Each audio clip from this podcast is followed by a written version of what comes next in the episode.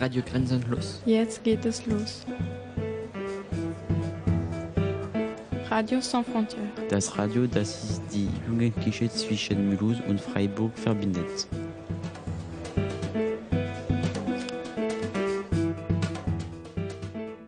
Radio Grenzenlos. Jetzt geht es los. Radio sans frontières. On va le faire. Vous êtes avec Louisa et Mirko en direct du Parlement européen à Strasbourg. Et nous sommes le mercredi 14 novembre 2018 et c'est notre première émission, Vous écoutez la radio Grenzenlos, la radio sans frontières. qui est un projet fait par des jeunes franco-allemands. Dies ist eine Sendung in Deutsch und Französisch. Heute werden wir über Migration, Plastik und Tierschutz sprechen. Donc, vous l'avez compris, nous allons parler de la politique migratoire, de la plastique et de protection des animaux. Nous sommes à la Vo- Voxbox sur le plateau avec euh, Nathalie Krischbeck, eurodéputée du groupe parlementaire Alliance des démocrates et des libéraux pour l'Europe. Danach hören wir Jerome, er spricht über die Migrationspolitik und ein Interview mit äh, Theodor Nathalie Griesbeck. Puis on entendra une interview de Mathieu. Les fréquences sont 107,5 pour Mulhouse et 102,3 pour Freiburg. Radio Grenzenlos. La radio qui relie les jeunes de Mulhouse et Freiburg. Et nous allons parler du sujet de l'immigration et des réfugiés, un sujet très important pour l'Europe et un des thèmes des prochaines élections de, de mai 2019. En France, en 2016, 36 000 personnes ont été protégées par l'Office français de protection et apatride. Sur les 85 000 demandes faites cette année-là, 42% ont été acceptées. En Allemagne, près de 180 000 demandeurs d'asile ont été accueillis en 2017. En deux ans, ce nombre a considérablement été réduit puisqu'il était à 890 000 en 2015.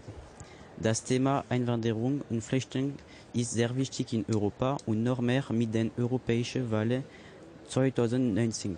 In Frankreich sind in 2017 36.000 Menschen unter dem Schutz der Staates gestellt worden. Und zwei- 42 Prozent der Anträge sind angenommen worden.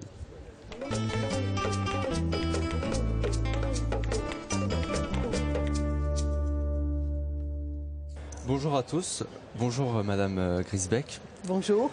Alors vous êtes députée euh, européenne du Grand Est et vous faites partie du groupe parlementaire euh, Alliance des démocrates et des libéraux pour l'Europe. Par ailleurs, vous faites aussi partie euh, du MoDem et donc proche de la République en marche du président Macron ou du FDP de Christian Lindner en Allemagne. Vous êtes également présidente de la commission parlementaire spéciale contre le terrorisme. C'est pour cela que aujourd'hui nos questions se porteront sur trois des sujets actuels qui sont importants pour l'Union européenne, c'est-à-dire l'immigration, le droit d'asile, mais aussi votre domaine de prédilection, le terrorisme. Avant de commencer, quelques chiffres. Euh, en 2016, 1,2 million de demandes d'asile ont été recensées dans les pays de l'Union européenne, ce qui se rapproche fortement du record de 2015 euh, qui était de 1,26 million, selon Eurostat. Alors notre première question se porte sur la réforme à venir du règlement de Dublin. En quoi consiste- consisteraient ces ajustements et quelles en sont les raisons? Merci tout d'abord de m'avoir invité à participer à votre première émission. Je trouve que l'initiative est, est superbe et très intéressante, très euh, concrète, euh, donc de cette radio sans frontières. Et euh, je suis vraiment euh, ravie de- de- d'y participer. Alors, en peu de temps, on ne peut pas dire euh, énormément de choses sur un sujet aussi compliqué et aussi euh, sensible que celui des flux migratoires, mais incontestablement, c'est une des questions qui intéresse les citoyens et c'est très bien que vous l'évoquiez. Simplement pour ma part, comme parlementaire, moi je regrette euh, la- l'absence de réponse claire de la part de l'Union européenne à la question des flux migratoires. Alors quand je dis l'Union européenne, il faut bien comprendre que l'Union européenne, c'est le Parlement européen qui représente le peuple européen, organe législatif, et puis à côté une chambre qui euh, légifère en co-législation, Parlement et Conseil, qui une deuxième, un deuxième cercle qui représente les États. Et sur Dublin, vous parliez de Dublin, donc de cette règle qui consiste à ce que euh, ce soit le, pays, le premier pays d'accueil qui traite la demande d'asile ou la situation d'une personne en migration est une règle qu'il est nécessaire d'adapter. Ici au Parlement européen, on a trouvé une majorité pour la modifier, pour proposer que quand par exemple une personne en situation de migration arrive sur le sol européen, elle puisse rejoindre sa famille en Suède, en France, euh, au Portugal, si elle a une famille, et qu'on puisse un peu euh, imprimer une forme aussi, en outre, de responsabilité à l'égard de l'accueil et de la situation de ces migrants.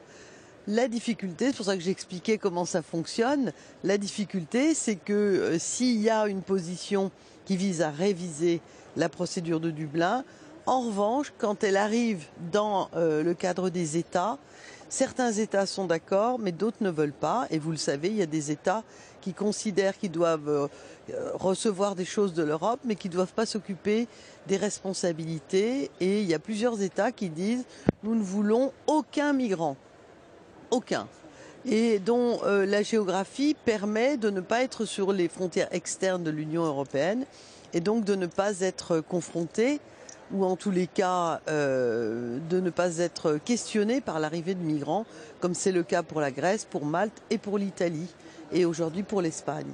Donc euh, en même temps, vous avez dit des chiffres. Aujourd'hui, malheureusement, il reste encore des milliers de morts qui surviennent en Méditerranée, alors que la Méditerranée était le berceau de la civilisation européenne. Aujourd'hui, il arrive qu'elle ressemble au cimetière de la civilisation européenne. Donc c'est une question extrêmement importante, même si aujourd'hui les flux ont diminué.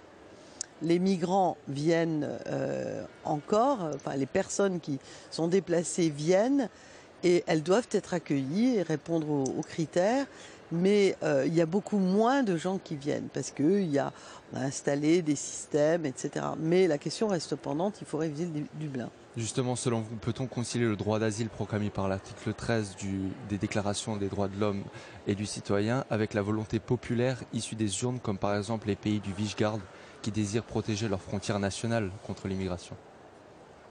Ben ça rejoint ce que j'expliquais, c'est-à-dire les pays qui considèrent que bon, euh, c'est bien d'être en Europe, de recevoir les fonds structurels, de, pouvoir euh, bénéficier du marché unique, de pouvoir euh, commercer euh, entre États membres, mais qui considèrent qu'ils n'ont aucun devoir. Donc, bien sûr que les pays de Visegrad qui s'appuient sur, sur leurs élections ne, ne, ne respectent pas la règle européenne.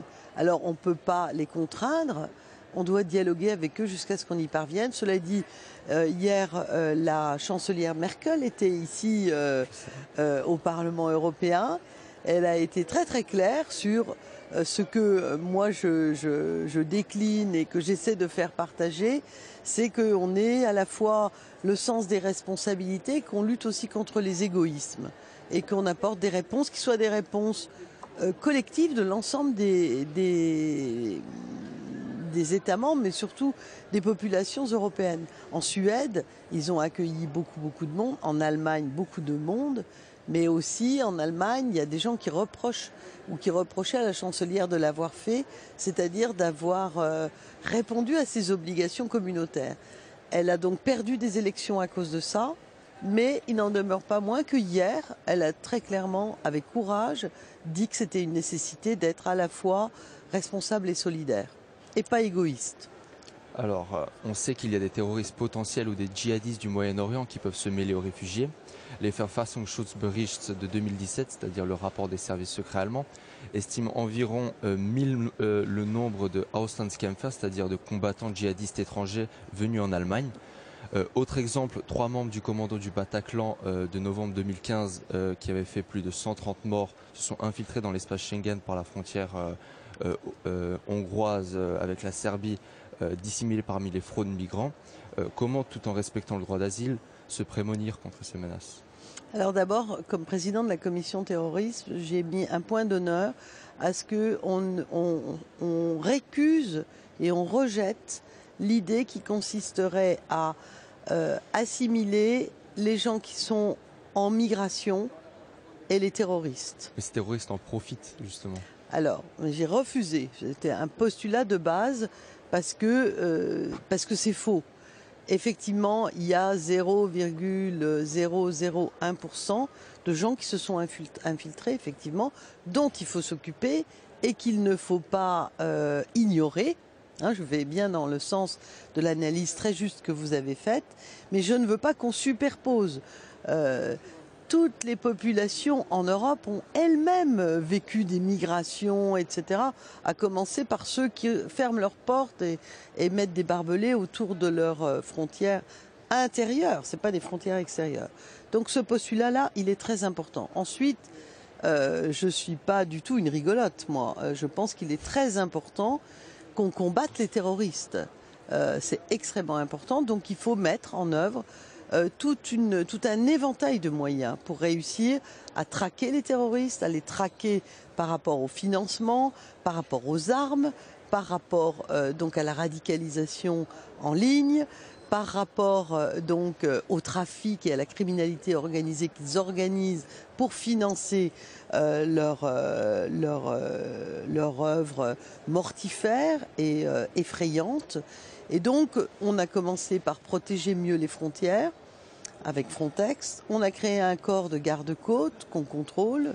On a solidifié aussi tous les systèmes de, donc de euh, comment s'appelle, des réseaux de données, euh, je ne trouve plus le mot là tout de suite, donc le système d'information Schengen, le système ECRIS sur les empreintes digitales, le système Eurodac sur les empreintes digitales, ECRIS sur les casiers judiciaires, de façon à recouper le mieux possible les informations, à les échanger entre États membres pour pouvoir euh, traquer et prévenir les attentats de cette manière-là. Par exemple, euh, très récemment en Allemagne, on a réussi à repérer, grâce à l'aide de eBay, vous connaissez la plateforme eBay, euh, on a réussi à détecter, à repérer et à prévenir un attentat et donc à prévenir des morts en euh, ayant l'information que quelqu'un achetait du gaz sarin sur la plateforme eBay un jour X, puis qu'un jours après acheter un autre précurseur d'explosifs. Et donc ça a été repéré. À ce moment-là, on l'a arrêté. Il préparait un attentat à l'explosif avec une bombe artisanale confectionnée à partir d'achats sur Internet. Et vous voyez, en se mettant ensemble, avec aussi des systèmes d'algorithmes qui permettent de repérer, on peut protéger la société de ces, euh, gens extrêmement dangereux. Mais euh, je veux euh, ajouter là qu'aujourd'hui on est aussi pour le terrorisme face à une menace qui est extrêmement mouvante, qui s'adapte à la situation. Autant euh, les, attentats terroristes des années 90, 2000, 2010, c'était des attentats qui venaient de l'extérieur de l'Union européenne, qui étaient préparés dans des États tiers, avec des financements d'ailleurs de pays tiers très riches. Euh, aujourd'hui, nous avons beaucoup d'attentats terroristes qui sont préparés à l'intérieur de l'Union européenne. C'est ce qu'on dit entre endogène et exogène. Exogène de l'extérieur, endogène à l'intérieur. Donc il faut qu'on travaille sur euh, la, la déradicalisation et le risque de radicalisation. Merci beaucoup. Merci Nathalie Grisbeck. Euh, C'est moi qui vous remercie. Radio Grenzenlos.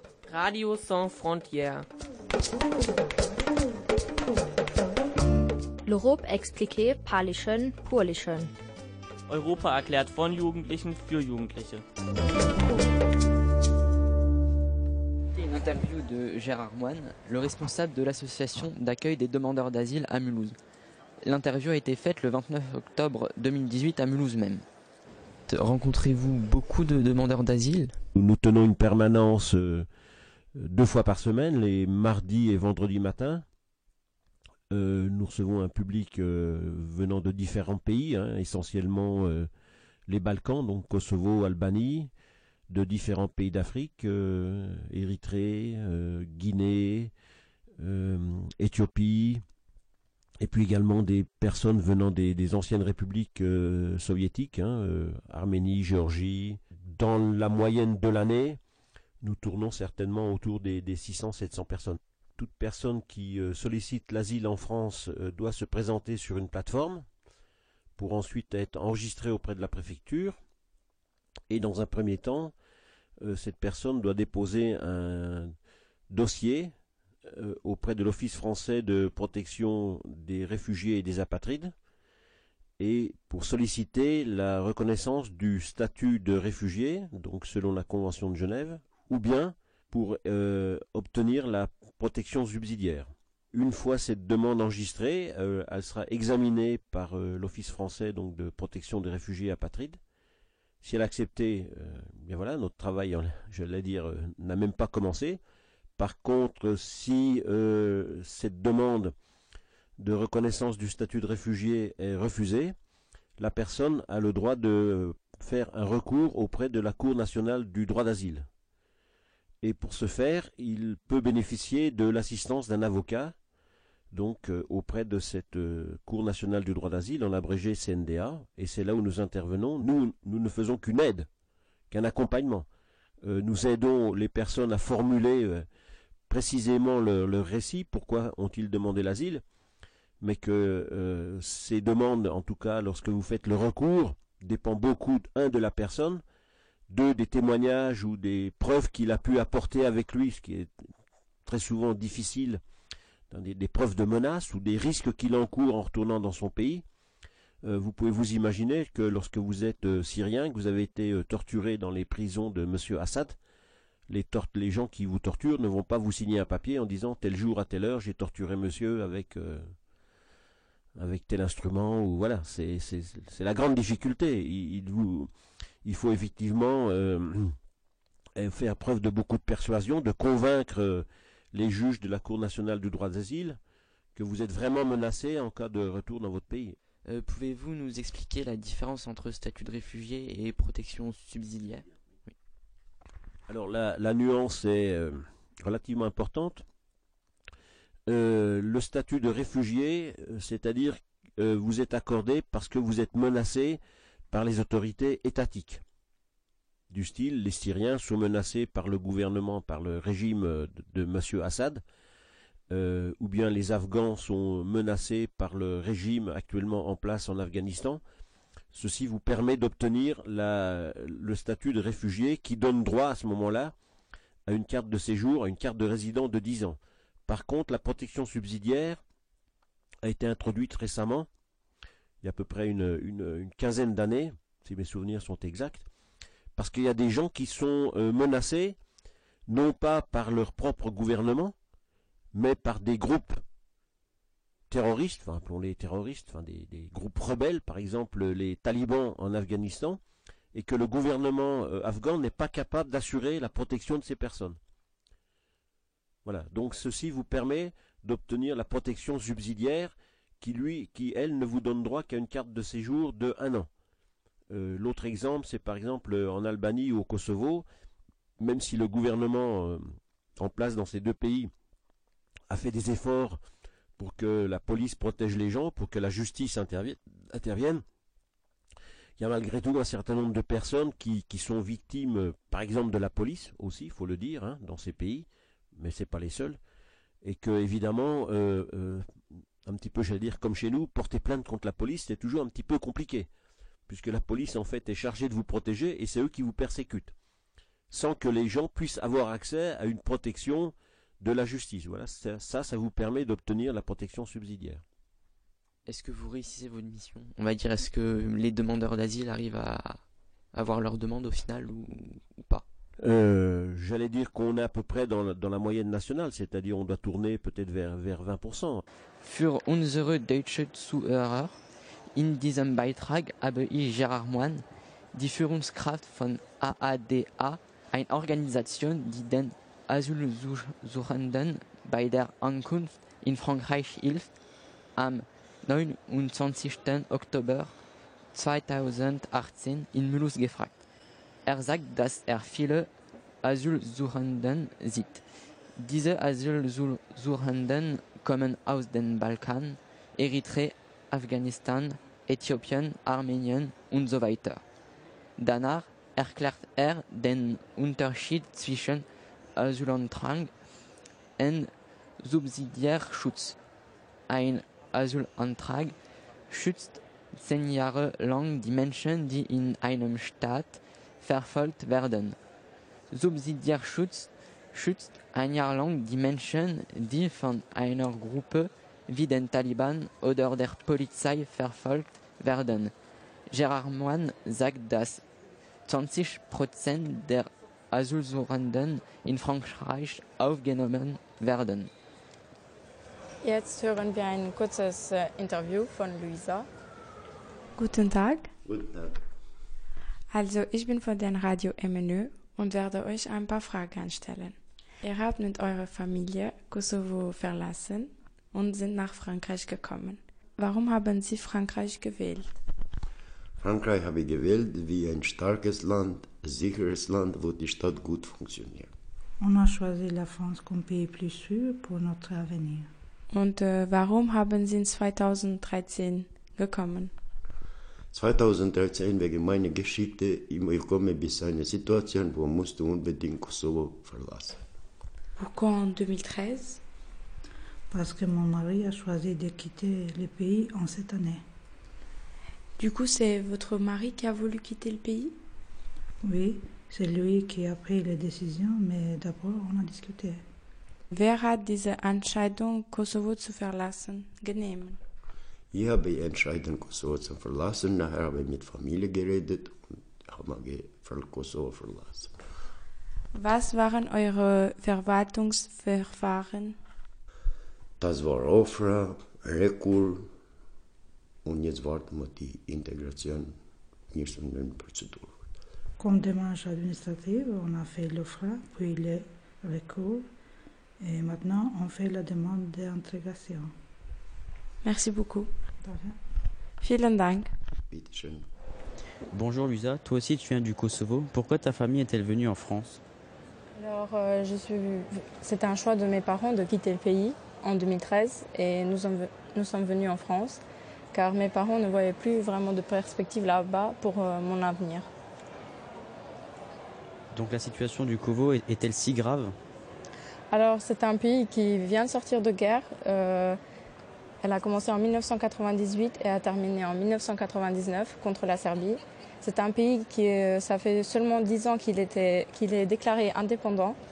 Et euh, du coup, l'État n'arrive toujours pas vraiment à gérer les choses. Et c'est ce qui fait que bah, il y a toujours, a vraiment, pas vraiment une perspective là-bas pour les jeunes, pour leur avenir. As-tu demandé le statut de réfugié? Euh, non, je n'ai pas demandé un statut de réfugié, mais j'ai fait une demande d'asile car euh, le statut réfugié euh, n'est pas plus pris en compte pour le Kosovo, car on dit que c'est un pays sûr, alors que c'est pas pas vraiment ça. Enfin, il y a toujours des problèmes au sein de l'État, mais mais le, Kos- le Kosovo a fait sa demande pour entrer dans l'Union européenne. Qu'en penses-tu? Bah, je trouve que la demande d'adhésion qui a été acceptée, c'est déjà un grand pas pour le Kosovo, car euh, je trouve que le peuple kosovar montre qu'avec son travail, euh, avec sa culture et avec son humanisme, montre que c'est un pays qui peut apporter quelque chose à l'Union européenne, d'après moi.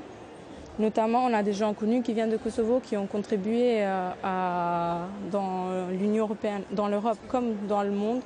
Par exemple, on a l'exemple de Mère Teresa qui a contribué beaucoup dans tout ce qui était humanitaire. Ou on a aussi des euh, chanteurs très, contu- très connus qui maintenant sont, qui viennent du Kosovo, par exemple comme euh, Dua Lipa ou Rita Ora, etc. Du coup, je pense qu'on a des petites choses comme ça, mais qui peuvent, euh, même si on est un petit pays, on peut quand même rapporter, rapporter quelque chose à l'Union européenne. Mer- Merci pour cette interview. De rien. Radio Grenzenlos. La radio qui relie les jeunes de Mulhouse et Freiburg. Jetzt hören wir den nächsten Bericht. In Freiburg gab es am 10. November 2018 eine Demonstration zur Unterstützung von Domenico Lucano, de, dem ehemaligen Bürgermeister von Riace. Domenico Lucano war der Bürgermeister einer italienischen Stadt, die viele Flüchtlinge aufgenommen und integriert hat. Deshalb hat die italienische Regierung Lucano festgenommen. Die Freiburger interessieren sich für das Thema Migration. Es, es gab circa 200 Demonstranten. Maintenant, nous allons écouter un reportage fait le 10 novembre 2018 à Fribourg lors d'une manifestation en soutien à Domenico Lucano, l'ancien maire de Riace. Lucano accueillait et intégrait les migrants dans son village et c'est pour cela que le gouvernement italien l'a démis de ses fonctions. Les fribourgeois qui s'intéressent beaucoup à la migration étaient environ 200 à cette manifestation. Solidarität in jeder Stadt. Wir haben eure Grenzen satt. Stop deportation. No nation, no border. Fight law and order. Warum äh, sind Sie an diese Demonstration gekommen? Hm, ja, weil ich die rassistischen Verhältnisse, die gerade immer mehr sich ausweiten, halt einfach nicht hinnehmen möchte und in Solidarität mit dem Bürgermeister in Riace. Ähm, weil ich es einfach ein Unding finde, was er ihm da passiert und was halt gerade insgesamt passiert. Genau, deswegen bin ich hier. Es ist total schön, dass es sowas gibt, dass Leute und äh, Städte und Gemeinden ähm, äh, sich so für Menschen einsetzen, äh, die äh, es schwer haben, hier zu leben und überhaupt hierher zu kommen. Und ähm, diese Demo äh, löst bei mir auch eine, eine Entschlossenheit auf und äh, aus. Und es macht mich wütend, dass wir hier ähm, gegen die Maßnahmen vom italienischen Innenministerium demonstrieren müssen. Bella ciao, bella ciao, bella ciao, ciao, ciao, se io muoio, oh partigiano, du mi devi seppellire. Können Sie Ihre Gefühle über, über diese Demonstration äh, geben, bitte? Klar, also ich finde, das ist sehr, sehr wichtig, dass es diese Demonstration gegeben hat. Ähm, ich hätte mir gewünscht, dass es noch mehr Werbung gegeben hat, weil es gab auch eine ähm, Demo vor ein paar Wochen von der Seebrücke, da waren viel mehr Menschen da. Aber also ich bin sehr froh, dass es stattgefunden hat. Mir ist das Anliegen sehr, sehr wichtig und ähm, ich hoffe, wir können da irgendwie ein Zeichen setzen, dass ähm, diese Städte, äh, diese Zukunftsstädte doch eine Chance bekommen, weil es eigentlich großartig ist, was dieser Bürgermeister gesagt hat. Auch Freiburg will Solidarity City werden und endlich Migration als Chance statt als Gefahr anzuerkennen. Weil ich Menschlichkeit für was Wichtiges halte. Und ich finde, dass in unserem Land mit den Geflüchteten wirklich schrecklich umgegangen wird. Und ich wollte einfach ein Zeichen setzen. Deswegen laufe ich hier mit. Wichtig war uns die Solidarität mit Riace und Mimo Lucano äh, zu, zu, zu, zeigen. Interessant, schön fand ich, ich, ich habe jetzt während der Demonstration Touristen aus Italien hier getroffen, die sich sehr beherzigt dafür bedankt haben, dass wir uns über die Situation in, um die Situation in Riace kümmern. Ähm, das war, war sehr schön und gibt Mut zum Weitermachen. Let's make Freiburg a solidary city. Let's make Freiburg a solidary city. Merci beaucoup euh, Mathieu pour ce reportage. Euh, maintenant nous allons écouter euh, une musique pour se détendre un peu de Black M. Euh, la musique c'est Je ne parle pas français.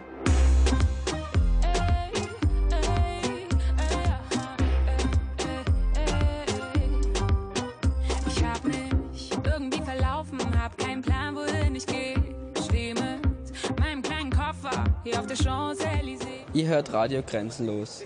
Wir kommen nun zum Thema Einwegplastikverbot. Dazu wird euch Elias jetzt mehr erzählen. Unsere Meere versinken im Plastik. 32 Prozent der jährlich 78 Millionen produzierten Tonnen gelangen unkontrolliert in die Umwelt. Bis sich Plastik vollständig zersetzt, vergehen 400 Jahre. Ende Oktober diesen Jahres haben im EU-Parlament in Straßburg 571 Abgeordnete für ein Verbot von Einwegplastikprodukten gestimmt. Ab 2021 soll daher die Produktion von Trinkhalmen, Wattestäbchen, Einweggeschirr und anderen Wegwerfartikeln verboten werden. Derzeit laufen die Verhandlungen über den genauen Text des Gesetzes zwischen Parlament, EU-Staaten und Kommission. Im folgenden Interview spreche ich mit Rolf Buschmann vom Bund Umwelt und Naturschutz Deutschland. Geht das Verbot von Einwegplastik Ihrer Meinung nach weit genug?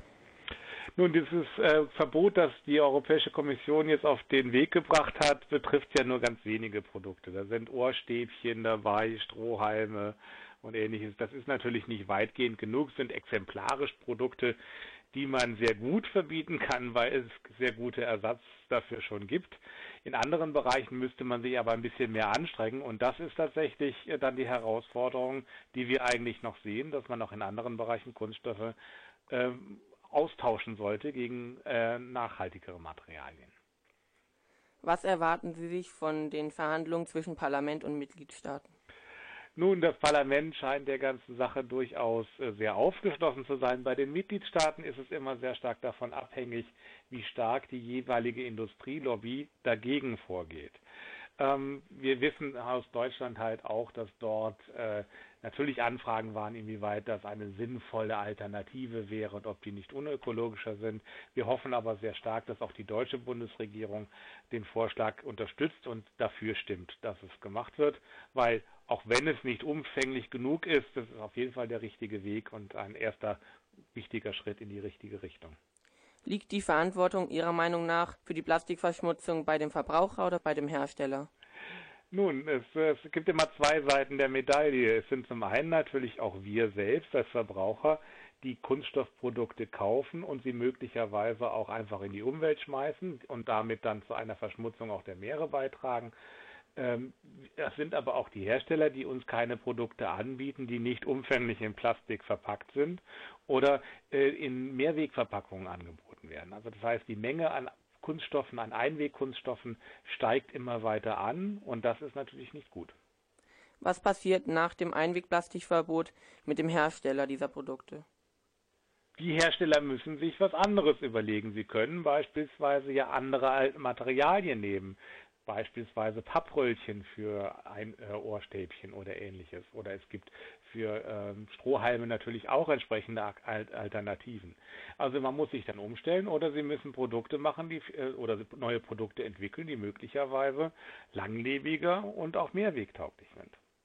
Und was können Menschen mit niedrigem Einkommen gegen die Plastikverschmutzung machen? Nun, das Problem ist sicherlich, dass wir äh, gerade in dem Discount-Bereich äh, sehr viel verpackte Ware auch bekommen, die dann auch günstig ist, die äh, Vorratspackungen enthalten äh, etc. pp. Ein bewusster Einkauf hilft auch mit, beim kleinen Einkommen. Das heißt, man macht sich eine Einkaufsliste und überlegt sich, was brauche ich denn tatsächlich wirklich und schaut tatsächlich, ob man das, was man zum Lebensunterhalt dann braucht, äh, was man an Lebensmitteln braucht, was man an äh, Gegenständen braucht, ob man das tatsächlich vielleicht auch plastikfrei bekommen könnte äh, und nimmt dafür besser die bessere Qualität, Bio, aber vielleicht dann ein bisschen weniger von dem ähm, von exotischeren, äh, häufig sehr stark verpackten Lebensmitteln. Das sagt Rolf Buschmann vom Bund Umwelt und Naturschutz Deutschland komme ja zu Anne. Wir haben eine Umfrage in den Innenstädten von Mühlhus und Freiburg gemacht, um die unterschiedlichen Meinungen der Gesellschaft über das Einwegplastikverbot zu erfahren. Et maintenant au français. Nous avons fait un micro-trottoir dans le centre-ville de Mühlhus et de Fribourg pour avoir les différents points de vue des habitants sur l'interdiction du plastique à usage unique le Parlement européen a décidé qu'en 2021, il n'y aura plus un seul élément de plastique tel que coton-tige, gobelet sur le marché. Que pensez-vous de cela? C'est bien. Ouais, j'en ai entendu parler à Paris déjà. Il y a les cocktails où il n'y aura plus de paille et ces choses-là comme ça. Ouais. Äh, was denken Sie über das Verbot von Plastik? Was ich darüber denke, ähm, dass ich, ich finde es gut, das ist, aber ich finde es ein bisschen ich finde, dass, dass die Menschen sehr spät darauf gekommen sind, dass Plastik so schädlich ist. Bah, je l'apprends là actuellement parce que je me tiens pas au courant hein, de tout ce qui est actualité machin. Euh, ouais, bah pour tous ceux qui veulent faire des petites fêtes entre amis, par exemple les gobelets plastiques, bah c'est bien, plutôt que d'acheter tout le temps du verre. Euh, les cotons-tiges, comment on va faire pour se nettoyer les oreilles? Puis s'ils veulent à tout prix supprimer le plastique, bah qui commencent par les sachets, qui remplacent par des sachets en carton. Ich finde, es ist nie zu spät, eine richtige Entscheidung zu treffen. Ben, il faudrait arriver à éliminer le plastique, à moins de créer un neuvième continent. Benutzen Sie Wattestäbchen oder Plastikbesteck oder Plastikteller? Ähm, Relativ wenig. Also auf Festen kommt es mir natürlich unter. Wenn ich da irgendwo was konsumieren möchte, dann nehme ich natürlich auch so einen Plastikbecher oder Plastikbesteck mal, wenn man sonst nichts dabei hat.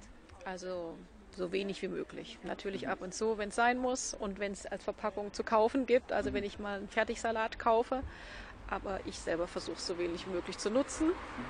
Und natürlich Plastikflaschen, die es zu kaufen gibt, Wasserflaschen. Ja. Aber wenn ich es einschränken kann, dann versuche ich es nicht zu machen. Plastikteller nicht, aber Wattestäbchen eigentlich schon. Und äh, was benutzen Sie schon für Plastikalternativen? Also ich habe mitunter auch schon gesehen, dass auch so Besteck aus Holz benutzt wird. Mhm. Oder ähm, was ich auch toll finde, in den Eisdielen, wenn es dann ähm, Waffelbecher gibt, die man halt aufessen kann und halt keine Plastikbecher benutzt werden. Est-ce que vous avez des alternatives, des idées euh, qui vous viennent à l'esprit Là actuellement non, mais je peux y réfléchir. On peut tous y réfléchir. Ja, also es gibt ja hier diesen Unverpacktladen. Mhm. Und also ich kaufe da jetzt nicht so oft ein, aber zum Beispiel habe ich schon mal ähm, Waschmittel für die Waschmaschine in so einem Nachfüllding gekauft und dann kann man halt dort immer hingehen mit der Flasche und das wieder voll machen. Ja, zum Beispiel wäre jetzt ein Beispiel. Aber Le bois sous toutes ses formes. Ich habe zum Beispiel Wattestäbchen aus Papier einfach mhm. statt, statt in Plastikröhrchen. Äh, wir nehmen Holz und Strohhalme haben wir ganz verbannt aus unserem Repertoire. Ja, man kann ja sein eigenes Gefäß mitnehmen, also indem ich meine Wasserflasche selber auffülle oder sie zumindest mehrmals nutze.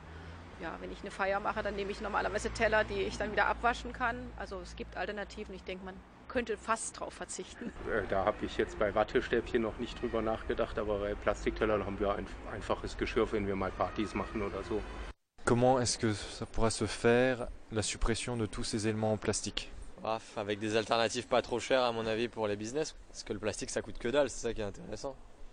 C'est ça qui est avantageux en fait, alors que les autres éléments vont coûter un peu plus cher j'imagine.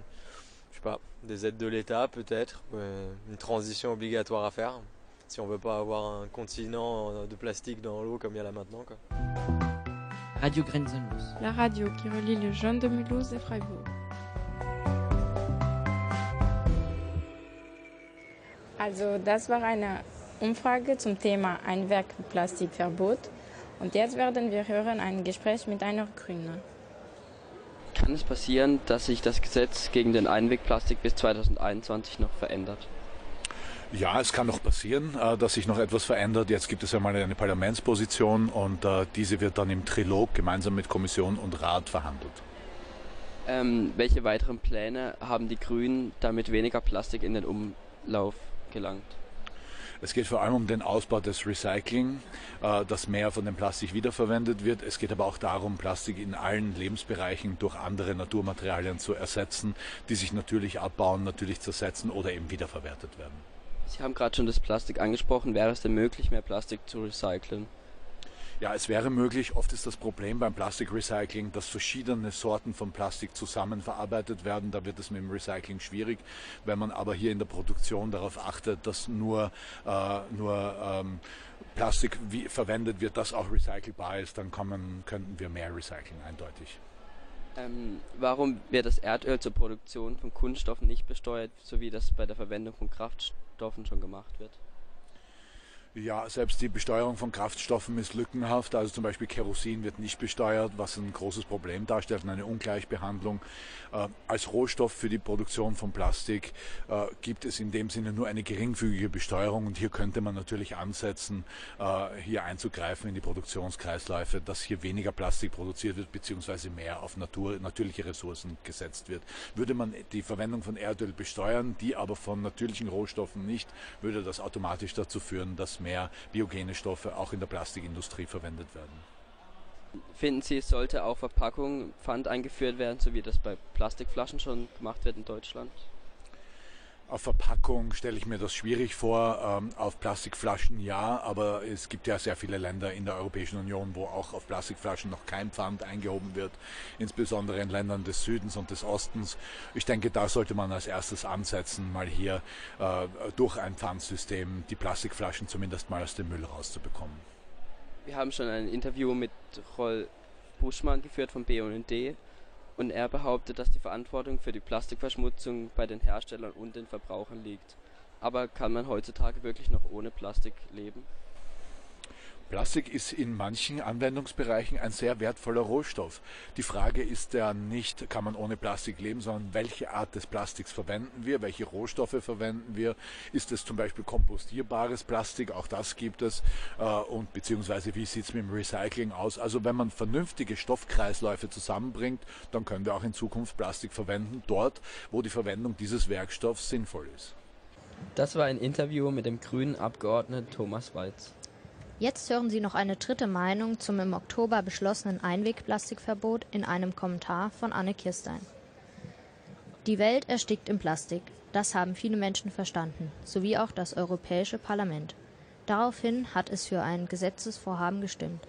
Laut diesem Vorhaben sollen ab 2021 Einwegplastikprodukte verboten sein, wie zum Beispiel Strohhalme, Plastikbesteck und Wattestäbchen. Ich finde es sinnvoll, dass endlich mal ein Anfang gemacht wird. Aber eigentlich ist es viel zu spät. Pro Minute landet mehr als ein Müllwagen voll mit Plastik im Meer. Wenn sich bis 2030 nichts drastisch ändert, werden es laut Experten schon doppelt so viel sein. Es kann doch nicht sein, dass also fast noch nichts dagegen unternommen wurde. Meiner Meinung nach sollte, meiner Meinung nach sollte man Plastiktüten komplett aus dem Sortiment nehmen. Es spricht dafür, dass pro Minute ca. 10.000 Plastiktüten über die Ladentheken deutscher Läden gehen. Diese brauchen dann bis zu 20 Jahren, Jahre, um zu verrotten. Es gibt schließlich genügend einfache Alternativen dafür, wie zum Beispiel in der Obst- und Gemüseabteilung Papier statt Plastiktüten oder Mehrwegbeutel. Deutschland könnte bis das EU-weite Gesetz 2021 in Kraft tritt, schon viel selber machen. Wir könnten zum Beispiel ein Gesetz zum Vermeiden von Plastikverpackungen beschließen. Dieses sollte unter anderem enthalten, dass die bereits existierenden plastiklosen Produkte nicht mehr kosten sollten als die mit Plastikverpackung, wie es derzeit leider oft der Fall ist. Noch müssen wir abwarten, bis alle Mitgliedstaaten zugestimmt haben und das Gesetz für das Einwegplastikverbot verabschiedet werden kann. Bis dahin liegt es am Verbraucher. Jeder ist für seinen eigenen Plastikverbrauch verantwortlich und kann diesen somit auch selber regulieren.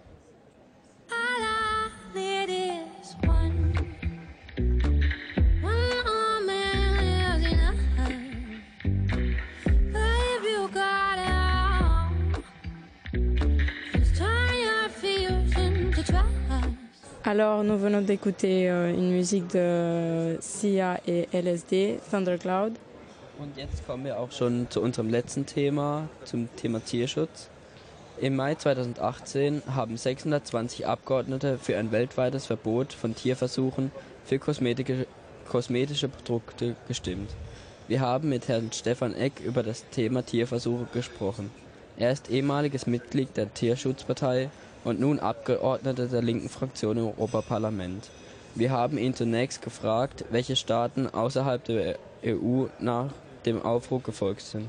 Natürlich zuerst mal ergibt sich von selbst die 28 EU-Staaten, aber daneben ist Indien diesem Aufruf gefolgt, Norwegen, Israel und Kanada. Möglicherweise sind mittlerweile auch noch andere Staaten hinzugekommen, aber es ist schwer das immer im Fokus zu behalten. Finden Sie Tierversuche für medizinische Zwecke vertretbar? Nein, ganz und gar nicht. Ich bin gegen jegliche Tierversuche und möchte mit einem Zitat von Gandhi das untermalen. Tierversuche sind die schwärzesten Verbrechen der Menschheit.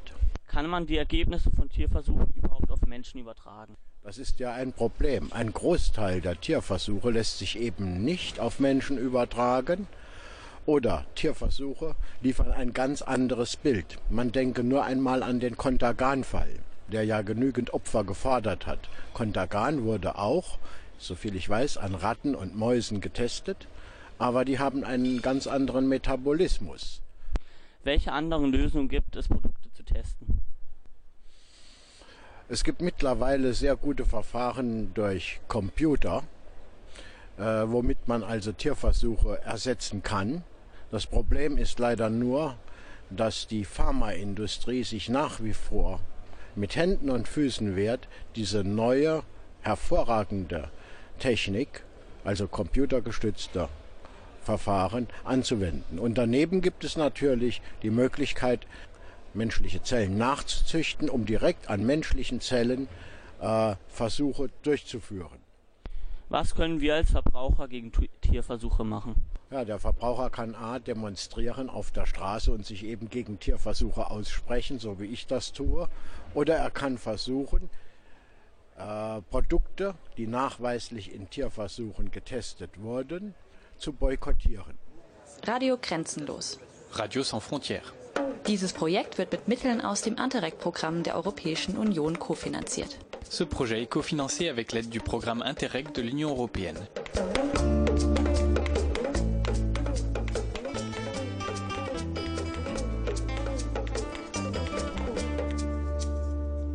Alors, merci beaucoup de nous avoir écoutés jusqu'au bout, la radio Grenzenlos, malgré nos petits soucis techniques et d'organisation.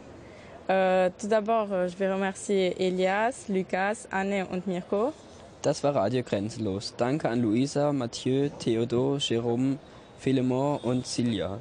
Die nächste Sendung läuft am 12. Dezember um 16 Uhr. Wir hoffen, sind, Sie sind wieder dabei.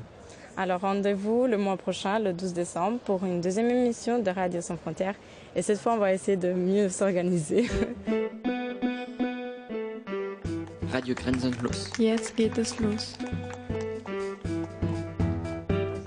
Radio Sans Frontières. Das Radio, das ist die Jugendliche zwischen Mulhouse und Freiburg verbindet.